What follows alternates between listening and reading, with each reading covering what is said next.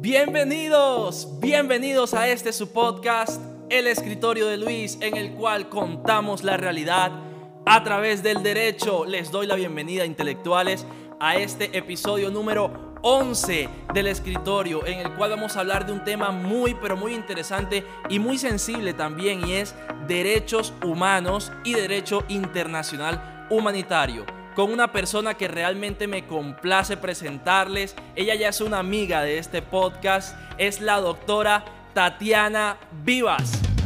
Llega un espacio para que aprendas esos derechos con los que cuentas. Y nadie dijo que es aburrido, yo creo que te divertirá. El escritorio de Luis. con Luis Sandoval. Bienvenida doctora, ¿cómo está? No, ya queriéndome amañar acá.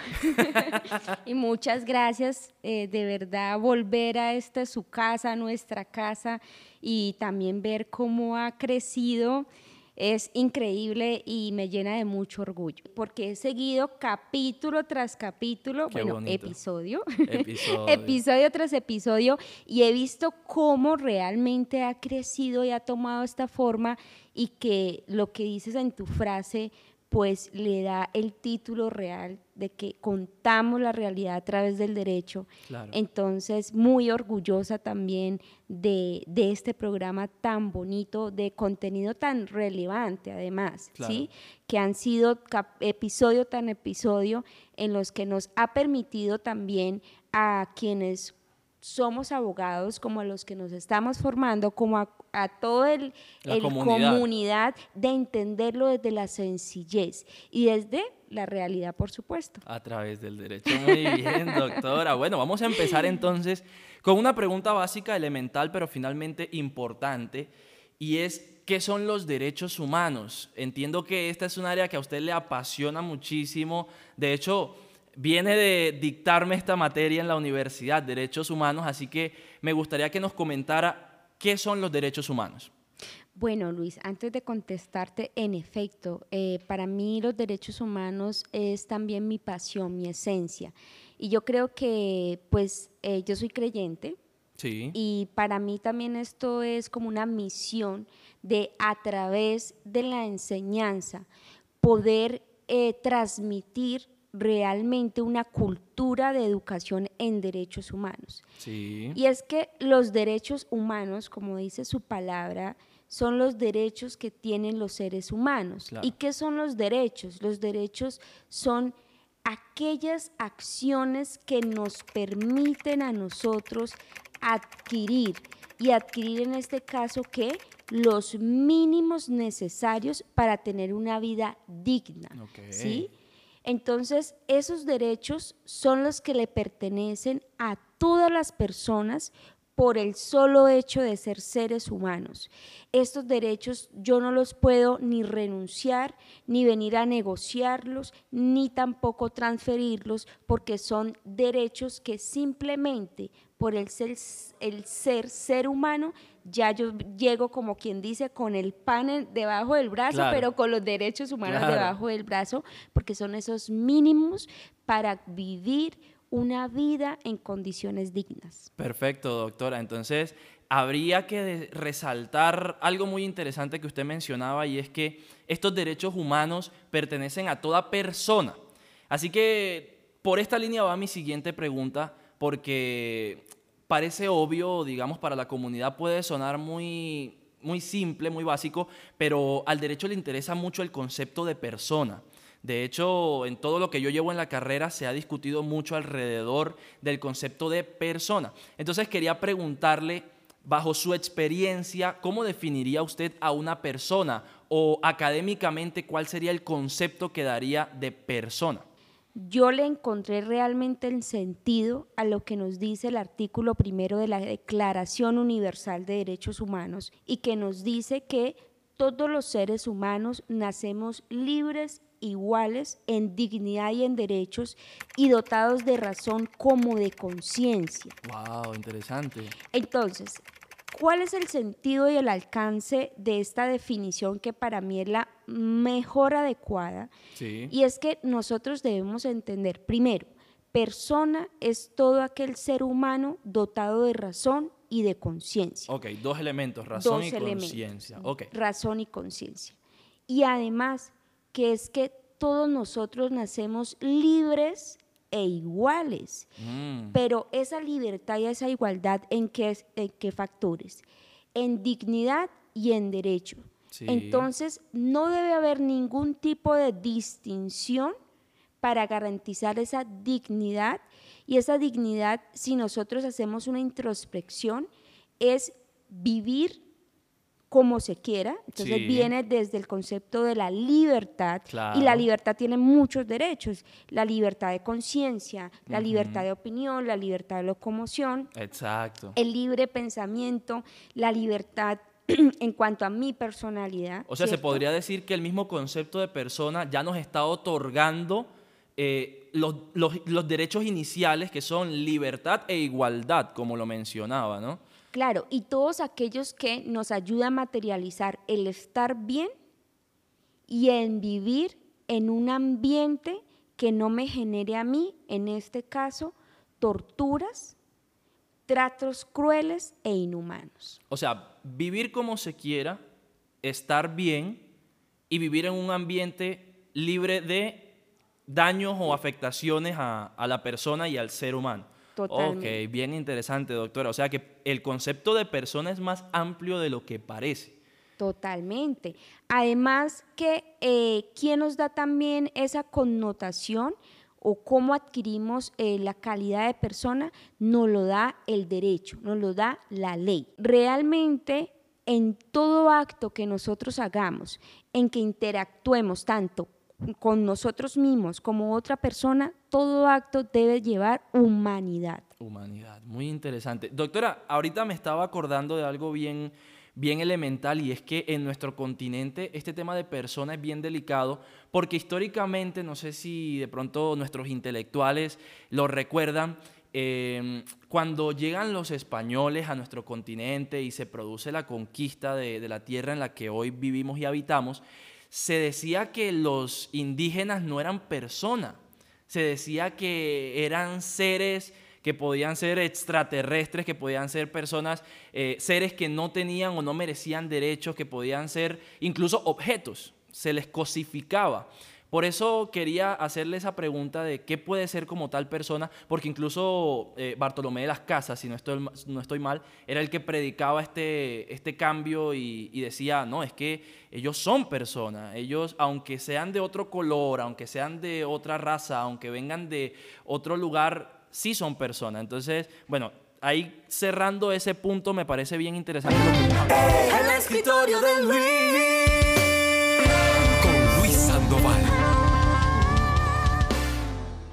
Ahora, bien interesante el punto de, ser persona, porque pues yo vengo de La Guajira, un territorio que está lleno de personas que orgullosamente hacen parte de etnias y comunidades guayú, indígenas como tal.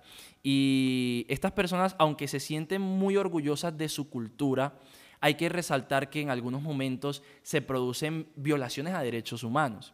Entonces, como este es el tema que nos trae a esta entrevista, sí quería preguntarle hasta qué punto las costumbres o tradiciones culturales de una comunidad, por ejemplo, en las etnias guayú, el encierro guayú, o, prácticas como la dote, que se paga la dote, que por cierta cantidad de ganado entonces ya se entrega a una niña, eh, que se valora tanto la virginidad, por ejemplo, y de alguna manera se puede llegar a cosificar a las niñas, sobre todo que creo que son las más vulneradas en este punto. ¿Hasta qué, hasta qué punto o hasta qué aspecto las costumbres y tradiciones culturales de una comunidad pueden convertirse en vulneraciones a derechos humanos de sus habitantes?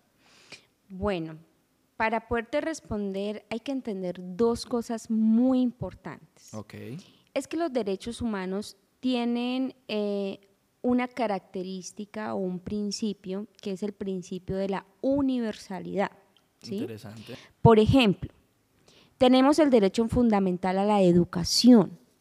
No es lo mismo materializar el derecho a la educación, por ejemplo, en una zona urbana a una zona rural, porque es que los contextos sociales, los usos y las costumbres se deben adecuar para ese tipo de contextos también. Exacto. ¿Cuándo vendría sí a generar una transgresión? Y esto no solamente eh, lo podemos hablar desde la independencia y la interculturalidad de los pueblos indígenas, sino a manera universal.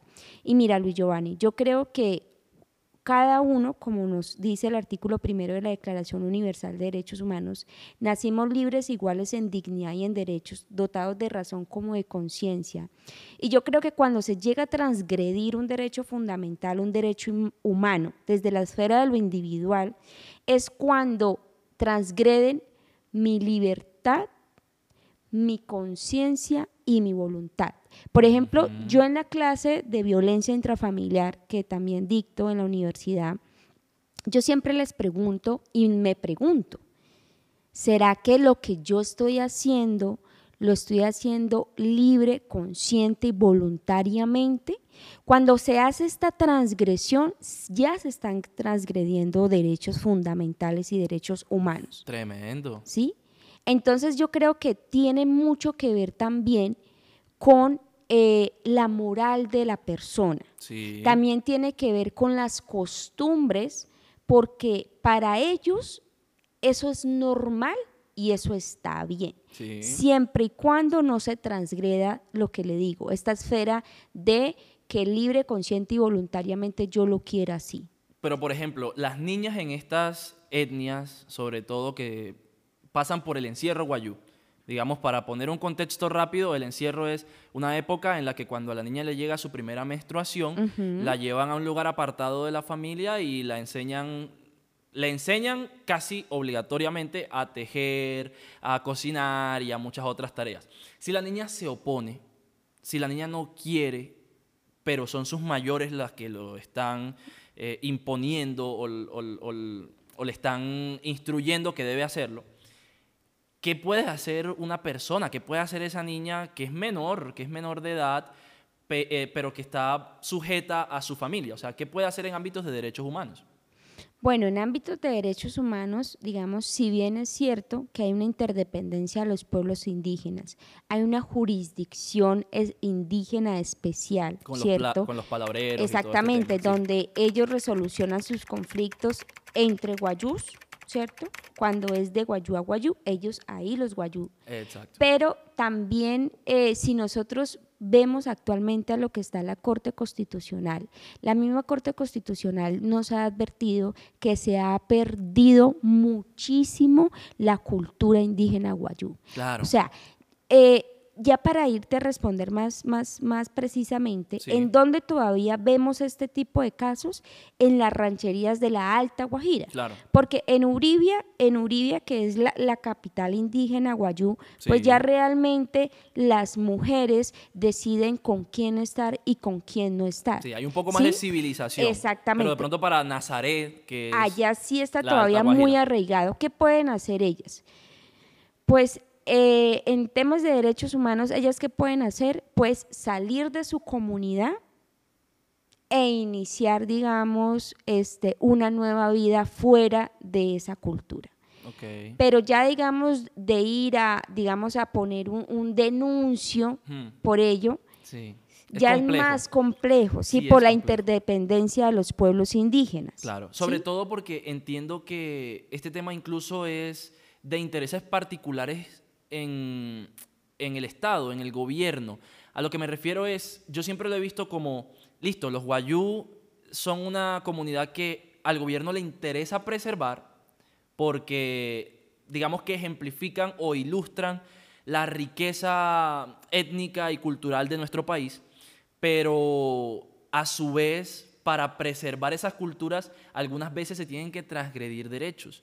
Entonces, es lo que a veces llega y, choca. Habría que ponderar, ¿no? Ahí habría que hacer eh, el ejercicio de ponderar qué pesa más, esos derechos humanos de la persona que está siendo vulnerada o que está siendo afectada en su voluntad y en su libertad, como lo mencionaba, esa niña indígena que está siendo eh, afectada en esa libertad, o el interés que tiene el Estado para preservar la riqueza étnica y cultural. Incluso no es solamente un interés, es un deber, porque digamos que la Constitución le, le- impone ese deber en su artículo segundo, si no estoy mal, eh, donde están los deberes del Estado, y es uno de los deberes del Estado, preservar esa riqueza.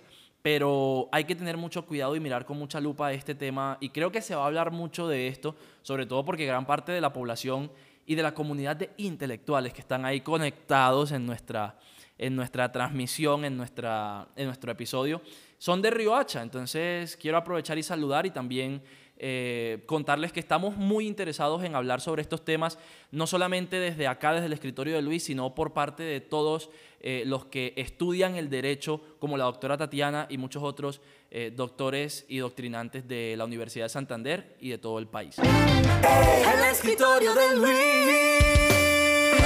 Con Luis Sandoval. Cerrando este tema, entonces, quiero aprovechar para hablar de algo que va en conexidad con el punto, y es la legislación inclusiva. Hace poco en el escritorio hablamos un poco de esto, pero en el tema de los derechos sexuales. Lo hablamos con la doctora Ana María, que nos comentaba que los, las personas que tienen alguna discapacidad cognitiva, por ejemplo, aún así pueden hacer uso de su sexualidad, pueden eh, decidir sobre su sexualidad libremente. Pero no quisiera de pronto quedarnos en la sexualidad, sino abrirlo a todos los ámbitos de lo que es ser persona.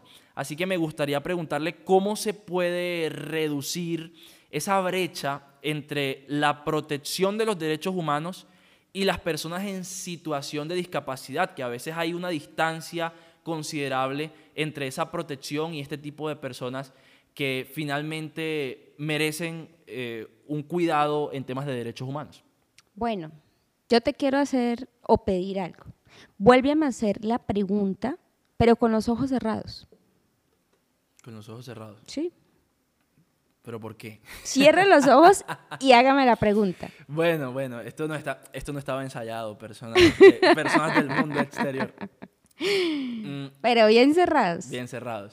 ¿Cómo se puede reducir la brecha entre la protección de los derechos humanos y las personas con discapacidad?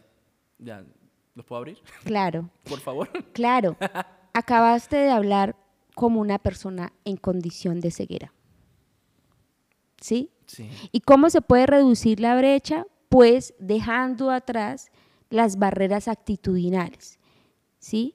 Porque imagínate que en la Universidad de Santander UDES, la biblioteca únicamente tuviera libros en lectura braille.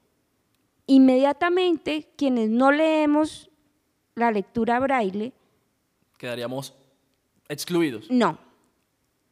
Estaríamos en una condición de discapacidad, porque no tenemos la capacidad de poder leer y poder acceder a ese derecho. Eso mismo está pasando con las personas con discapacidad. Wow. Se presentan las condiciones, lastimosamente, por las barreras de quien no está en esa condición de minoría. Entonces, la brecha solamente se puede eh, dejar a un lado con la actitud. Si tú, y, y muchas personas nos va a pasar, si me llega al consultorio jurídico, por ejemplo, a una tienda que venda ropa, la persona con discapacidad y su acompañante, lastimosamente a quién nos dirigimos, al acompañante, Sí. ¿sí? Porque tenemos una falsa creencia por, par- por falta de empatía y porque no me quiero esforzar eh, de ponerme en los zapatos de esa persona y simplemente no me dirijo a ella y la incapacito. Dejo a todo un lado su nivel de capacidad, su voluntad y lo que él quiere. Entonces, eso gracias a Dios lo entendió también la Corte Constitucional Sí. y por eso ya hubo un capítulo cerrado que fue los procesos de interdicción. Claro. Porque es que lastimosamente con esos procesos de interdicción que decía, ah, no, usted no es capaz, no es capaz para nada. Y le quitaba toda la capacidad que tenía la persona.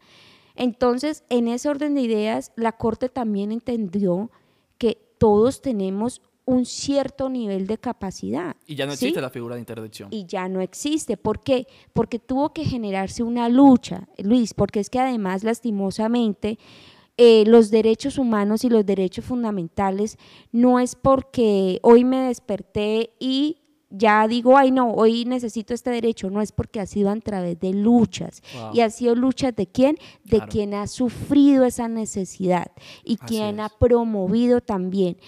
Eh, por ejemplo, en el tema de la- las personas con discapacidad, a mí me gusta, por supuesto, los derechos humanos. Sí. Y una de las convenciones que más me gustan es la Convención de los Derechos de las Personas con Discapacidad, Sí. porque es que ellos tienen un lema que es el deber ser, que dice, nada con nosotros sin sobre nosotros. Entonces, Oh. ¿cómo usted va a llegar, perdóneme, a generar, a pensar qué es lo que quiere la persona y qué es lo mejor para la persona si yo no me pongo a sentarme, a generar empatía, a también acompañarlo en este proceso y decirle, venga, ¿usted qué necesita? Claro. ¿Usted cómo realmente cree que siente materializados sus derechos? Y no lo hacemos por falta de empatía muchas veces. Por falta de empatía y porque lastimosamente lo queremos hacer todo a la, a la fácil. ¿sí? Sí. Mire, no tiene nada que ver con el tema, pero nosotros hemos venido de un conflicto que es el conflicto por el COVID-19. ¿En qué sentido, Tatiana? Me preguntarás. Sí, sí. En el sentido que como no supimos responder a algo que no estaba en nuestra cotidianidad, ¿qué empezamos a hacer? A sacar lo animal de nosotros, ¿sí?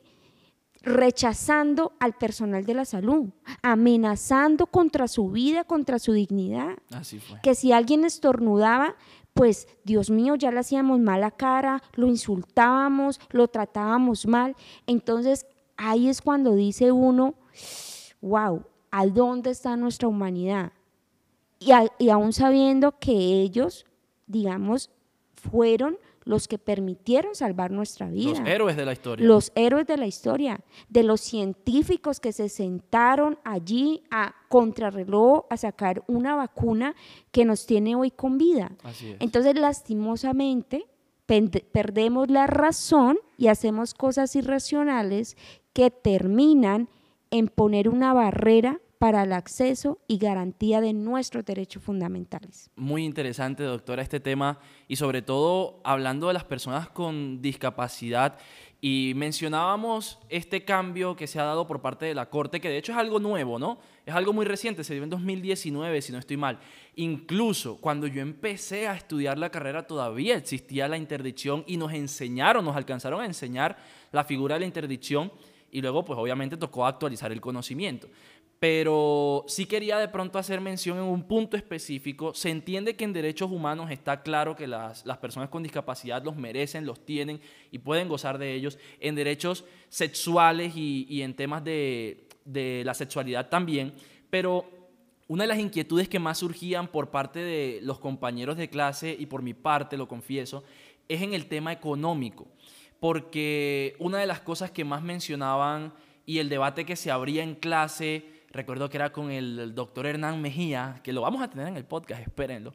eh, él, él preguntaba ¿Cómo es posible que una persona que tenga cierta discapacidad, ya sea cognitiva, por ejemplo, una discapacidad mental, para poder entender o razonar eh, correctamente, cómo vamos a permitirle que haga uso de sus derechos económicos o financieros en una sociedad, por ejemplo?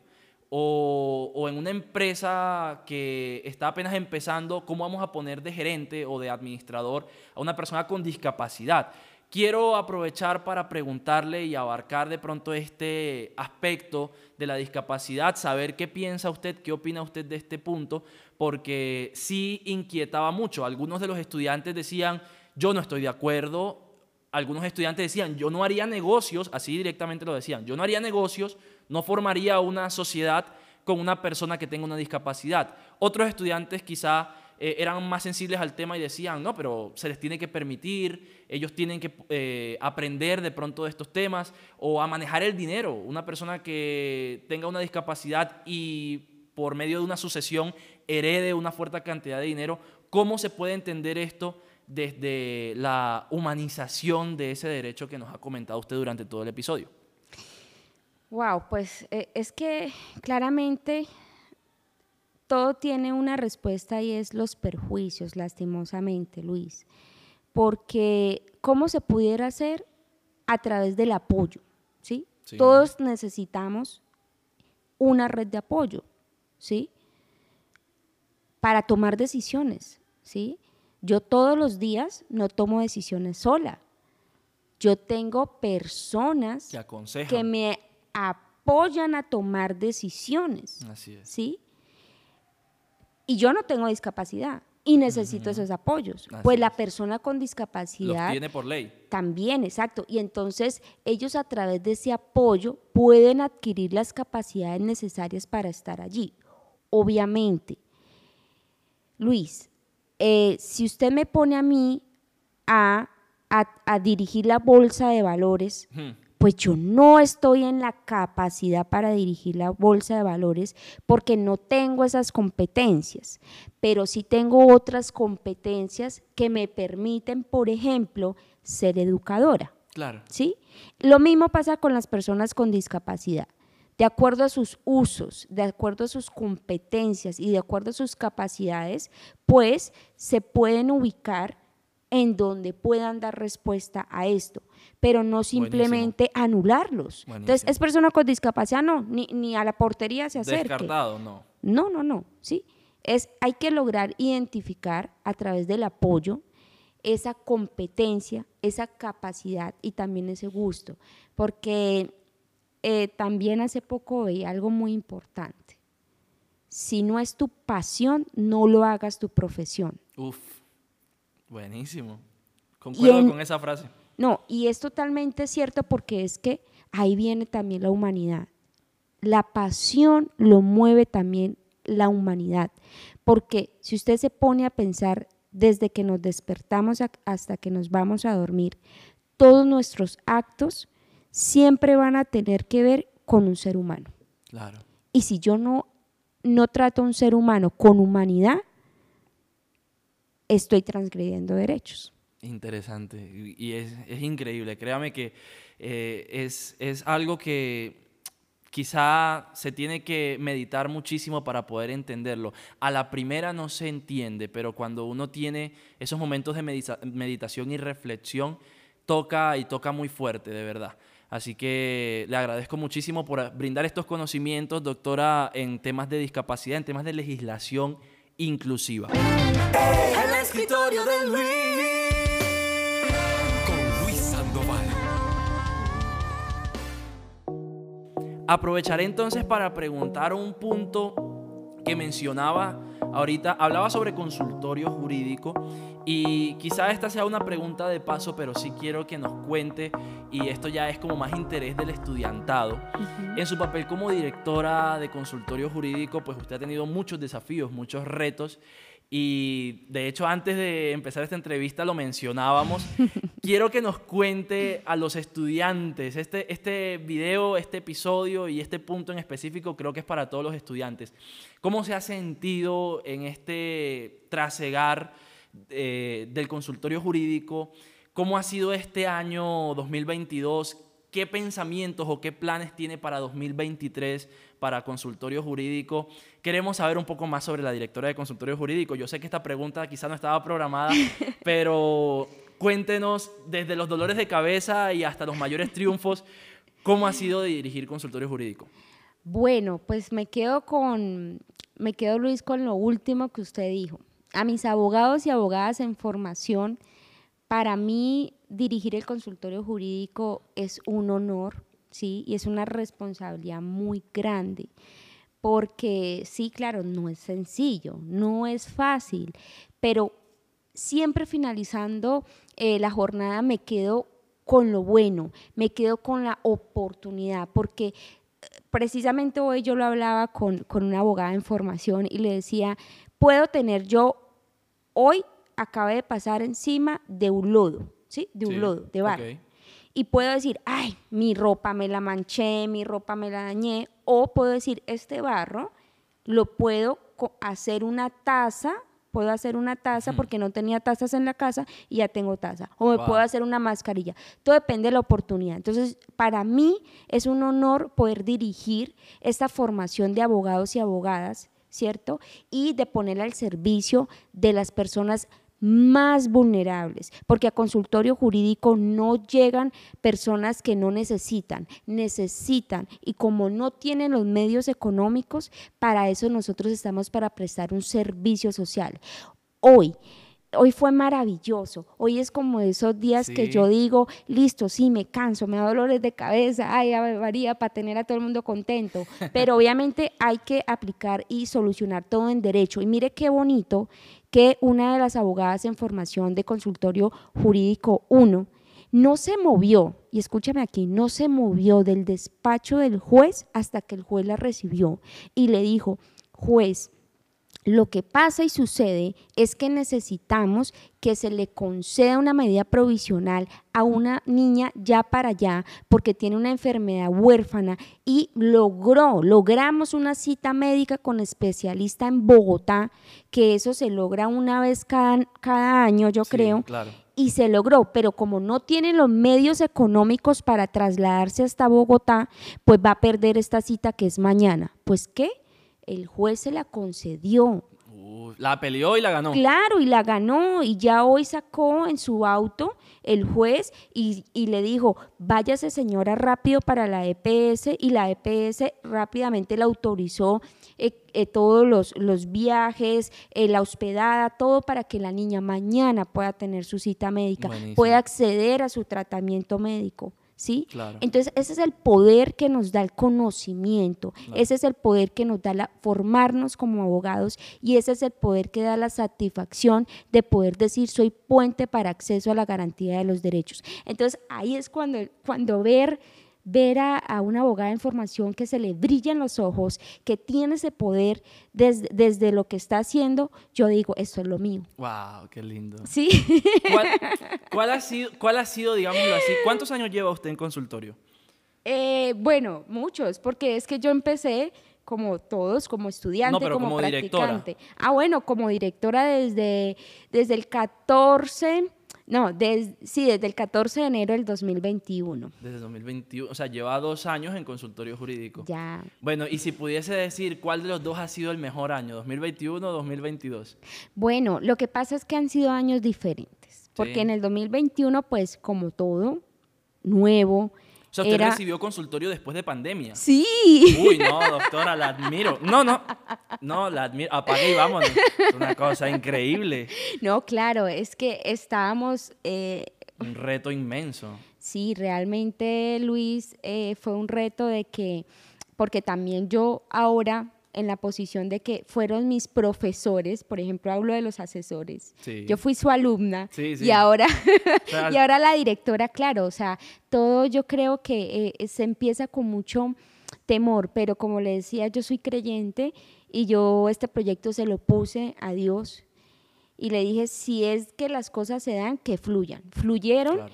eh, ha sido eh, un reto muy grande, muy bonito, pero lo más importante es que entre todos podamos edificar, pero podamos edificar y todo se haga en derecho Claro que sí. y con humanidad. Listo, doctora. Muchísimas gracias. El escritorio de Luis. Con Luis Sandoval. Hablemos un poco del derecho internacional humanitario. Cerremos esta entrevista con un tema que para mí fue mi favorito del curso de Derechos Humanos eh, este semestre que terminamos. Creo que una de las cosas que más me impactó es ver cómo Colombia, cómo, cómo nuestro país ha sido golpeado tantas veces por masacres sin precedentes, por conflictos agresivos, muy fuertes en materia de derechos humanos, pero como aún así estas comunidades se han vuelto a levantar, me parece admirable. Así que eh, para poner el contexto y comenzar a, a tocar este tema desde un punto quizá conceptual, preguntarle qué normatividad regula los conflictos y enfrentamientos bélicos en el mundo. Bueno, antes de contestarte la, la normativa que nos regula en esa materia, hablarte un poco del contexto y hablar de que hablamos del derecho internacional humanitario. Ok. Vamos a hablar de la última parte, que es la parte humanitaria. Sí. El contexto, ¿cuál fue?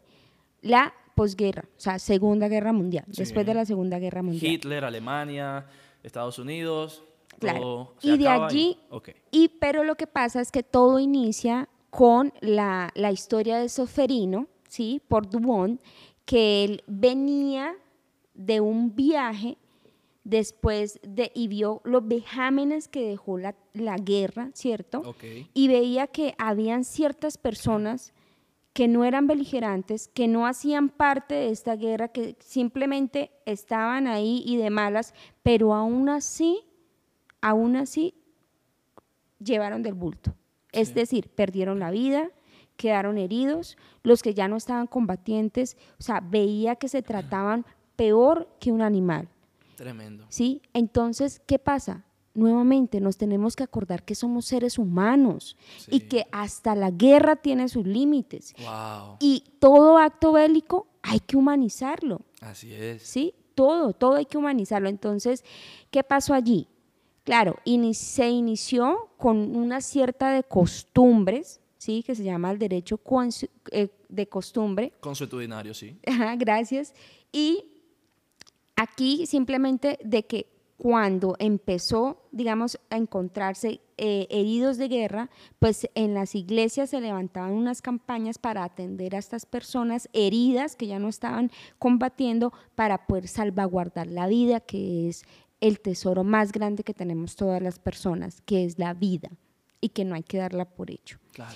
Entonces, para ponerle límites a esta guerra en cuanto a sus métodos, en cuanto a sus armas y en cuanto a proteger ciertos bienes y personas que no tienen nada que ver con los conflictos entre estados o conflictos internos, por ejemplo, entre el ejército y la guerrilla, por ejemplo, Sí. pues hay que poner unos límites. Para ello se crean eh, los, unos, unos eh, convenios que se denominan eh, los convenios de Ginebra y sus protocolos adicionales. ¿sí? Así nacen Entonces, entonces. Nacen así y los podemos encontrar con eh, la institución, digamos que lo hace bandera, que es el CICR, que es la Cruz Roja Internacional. Podemos ingresar a su página web y en su página web vamos a encontrar allí los convenios de Ginebra y sus protocolos adicionales, que en otras nos dice, por ejemplo, hay que proteger a las personas, a, los, las personas civiles que no tienen nada que ver. Entonces está prohibido que, por ejemplo, hoy venga el ejército colombiano y la guerrilla y venga se enfrenten aquí en la universidad donde hay puros estudiantes. Porque es Eso un está lugar prohibido. Académico, es un lugar. Claro. académico. O en una iglesia, por ejemplo. O en una iglesia, eso es un bien protegido, ¿cierto? O sea, no importa qué tan fuerte, diría un santanderiano, no importa qué tan agreste esté eh, la, la- la guerra, no se pueden tocar lugares de culto, no se pueden tocar lugares académicos. Háblenos un poco más sobre estas eh, eh, especificaciones de, de los protocolos. Claro, en los convenios de Ginebra, eh, allí que nos dice, por ejemplo, nos dice que hay ciertos bienes protegidos en los que, por ejemplo, primero, los bienes que contengan alta peligrosidad, ¿cierto? Como por ejemplo la electrificadora de Santander. una bomba de ¿sí? gas. Exactamente, porque su impacto va a alcanzar a personas, a población civil que vive, ¿cierto?, en una comunidad y que pone en riesgo su vida, su salud, su bienestar y la garantía de sus derechos y derechos humanos y fundamentales. Por ejemplo, también otros tipos de bienes que, la, que los convenios de Ginebra en sus normas los dice taxativamente, expresamente lo dice. Por ejemplo, eh, los bienes de culto, ¿cierto? Sí. Los lugares de culto. Hubo un caso de... ay, que, que ha trascendido mucho en Colombia, que personalmente me ha tocado mucho, y es en Bojayá.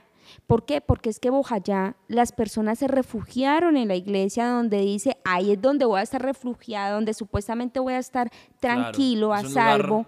de confianza, Y digámoslo donde así. habían mu- todas personas, niños, niñas, ancianos que no tenían nada que ver con, con esta guerra y van y ponen una pipeta de gas y las tallan, pues ¿qué sentido tiene allí la guerra?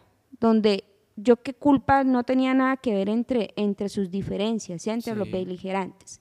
También la norma prohíbe totalmente, digamos, ciertos métodos de guerra y armas, por ejemplo, que este, no distingan una zona en donde haya población civil y empiecen desde el aire a generar ataques Claro, discriminados. Como con los drones, que hoy en día se habla mucho de los ataques con drones y que se lanzan explosivos. Bueno, incluso para aclarar, porque esto puede parecer muy obvio, pero hay personas que necesitan de pronto aclarar este conocimiento. La población civil nunca puede ser tocada en la guerra. Nunca. Es decir, los combatientes son los que están como tal en los ejércitos de cada país, pero los, los civiles no tienen eh, participación. Ahora, eso me lleva a mi siguiente pregunta y es, esta es una pregunta que me surgía en clase. No se la hice porque la esperaba para, para esta ocasión. ¿Alguna vez en algún conflicto alrededor de la historia y en el mundo se ha respetado al pie de la letra el derecho internacional humanitario? Es decir, ¿se ha respetado realmente de los conflictos que se han dado de, de la posguerra hacia acá? ¿Realmente sí se ha respetado, no solamente en Colombia, sino algún caso que usted conozca de algún otro país? ¿O esto existe, pero se, se vulnera cada vez que hay un conflicto? Pues bueno, la respuesta tendría uno que, que revisar Sí. tanto conflictos internos como entre estados. Porque sabemos que en Bojayá no se respetó. no, no, Sabemos totalmente. que en Colombia muy poco se ha respetado. Muy poco, pero mire Luis que ha habido un gran avance antes de responderle, ¿sí? Ha habido Sí. un gran avance y es desde la función que tiene la Cruz Roja Internacional, que es realizar una capacitación porque todos obligatoriamente quienes hacen parte de fuerzas beligerantes, ¿cierto? Tanto el ejército colombiano como eh, la extinta FARC, la, la Cruz Roja Internacional hace una instrucción donde se le dice, se le capacita sobre el derecho internacional humanitario. Hay que aplicarlo y es un deber porque si no, la Corte Penal Internacional nos va a juzgar y nos va a condenar, ¿cierto? Entonces, para responderle, claro, siempre va a haber unos margen de error, ¿cierto? Pero ahí es cuando realmente cuando se planifica algún ataque, este ataque debe ser planificado respetando las normas del derecho internacional humanitario. Porque es que es una obligación. Así y si llegara a haber una transgresión a ella, pues hay quien los juzgue que es la Corte Penal Internacional. Entonces, pues sí, claro, siempre va a, ser, va a haber un margen, ¿cierto? Pero como esto ya ha sido y ha cogido mucho más fuerza el derecho internacional humanitario, pues ya este se ha vuelto muy estricto su aplicabilidad. Y realmente en, en cuanto a desconocimiento, porque yo me pongo a veces eh, a pensar cuando se está en la guerra, que pues gracias a Dios nunca he estado directamente en unos conflictos, pero sí he tenido la oportunidad de hablar con guerrilleros, sí he tenido la oportunidad de hablar con víctimas. Sí. Eh, y realmente hasta que no se vive en ese ambiente, uno no puede experimentar siquiera lo que está pasando. ¿sí? Tremendo. Porque, por ejemplo, imagínate, imagínate tú que están en un cruce de, de- de fuego, ¿sí? Sí. Y que, por ejemplo, venga el del ejército y venga una guerrillera menor de edad, Mm, ¿cierto? Claro. Entonces, inmediatamente no le puede hacer tiros de gracia. Sí. Tiene que quedarse ahí. Así es. Pero entre, entre, entre tanto agiteo y todo, ¿habrá un momento para llegar a generar ese tipo de distinción? Mm, Qué fuerte, ¿no? Es difícil, es difícil, pero ya eso tiene que ver con la formación que se le hagan a estos grupos beligerantes, que es una obligación respetar el derecho internacional humanitario. El escritorio de Luis. Con Luis Sandoval. Ahora, en este punto, hablando como tal de los combatientes, hablábamos de, de que, bueno, finalmente al ejército colombiano se le da una formación en torno al derecho internacional humanitario y se les explica lo que está permitido, lo que no está permitido. Suena un poco fuerte, pero es así. Me pongo a pensar, los que hacen parte de nuestro ejército colombiano, que se ganan el honor de ser las personas que protegen al Estado y al país, eh, mayoritariamente son jóvenes, son personas que de alguna manera son eh, sacados de sus casas o de sus familias, digamos no por la fuerza, pero sí es un, un deber, un orgullo, sí, un orgullo patrio, pero, pero a su vez es una tristeza para una familia y para toda una comunidad cuando uno de estos jóvenes que hace parte del ejército colombiano muere en guerra. Eso me lleva a un cuestionamiento y esta va a ser nuestra última pregunta de contenido. En varias ocasiones he consultado esto ante nuestros invitados, dígase el doctor César, la doctora Ana María, y ellos decían, la pena de muerte o la cadena perpetua sería un error desde el derecho penal. Pero en este punto se siente como si a estos jóvenes se les estuviese enviando a una pena de muerte, casi que a una pena de muerte. Porque finalmente en una guerra son casi que imposibles las bajas, digámoslo así. Entonces, la pregunta sería, ¿debería el gobierno colombiano, en vez de enviar a personas jóvenes, tomar como una opción enviar a delincuentes o a personas privadas de la libertad que están condenadas a penas muy altas, dígase 50, 60 años, que es la pena máxima en Colombia? Una persona que está condenada a 50 o a 60 años, ¿debería el gobierno colombiano enviar a estas personas que están condenadas a una pena muy alta a que participen en las guerras de más alta peligrosidad y decantar o evitar un poco enviar a estos jóvenes para que estos prisioneros, digámoslo así, salden su deuda con la justicia? Suspiro. No, claro, suspiro, porque si la respuesta fuera sí, nos devolveríamos a la afirmación que tú hiciste en cuanto a la conquista española con los indígenas.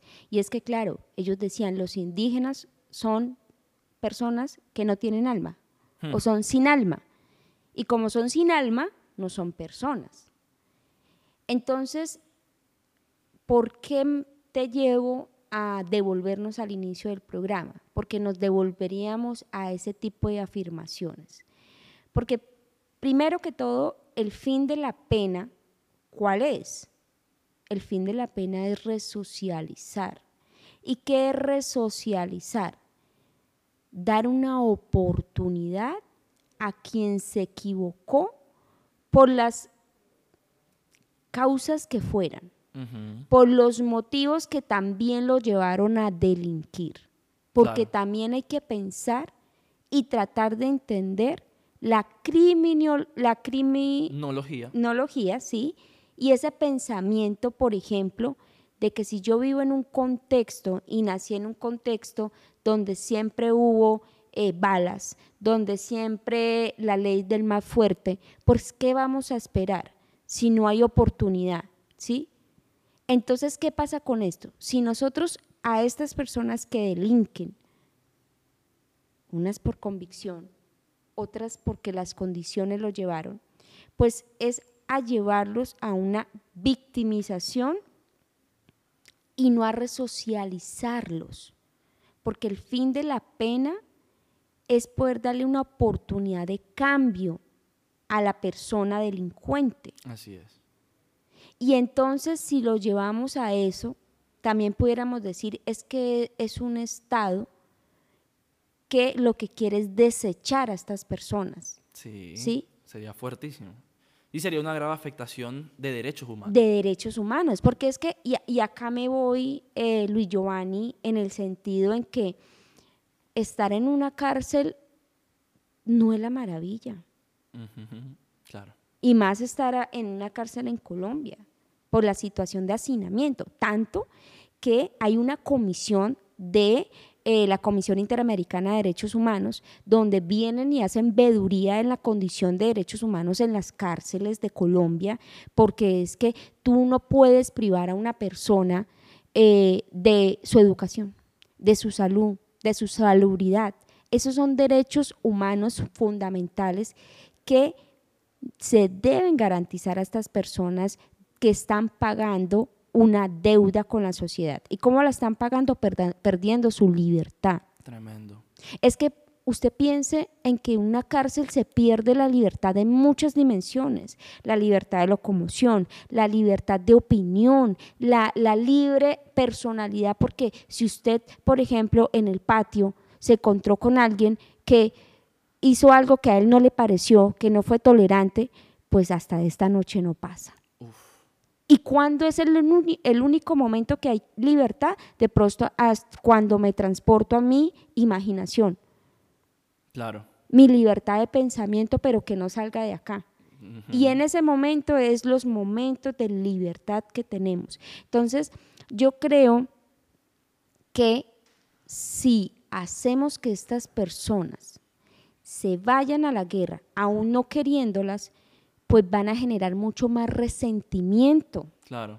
Pero si nosotros les damos una oportunidad de cambio, allí van a poder tener una forma diferente a lo que ha venido su normalización, que ha sido un contexto delincuencial.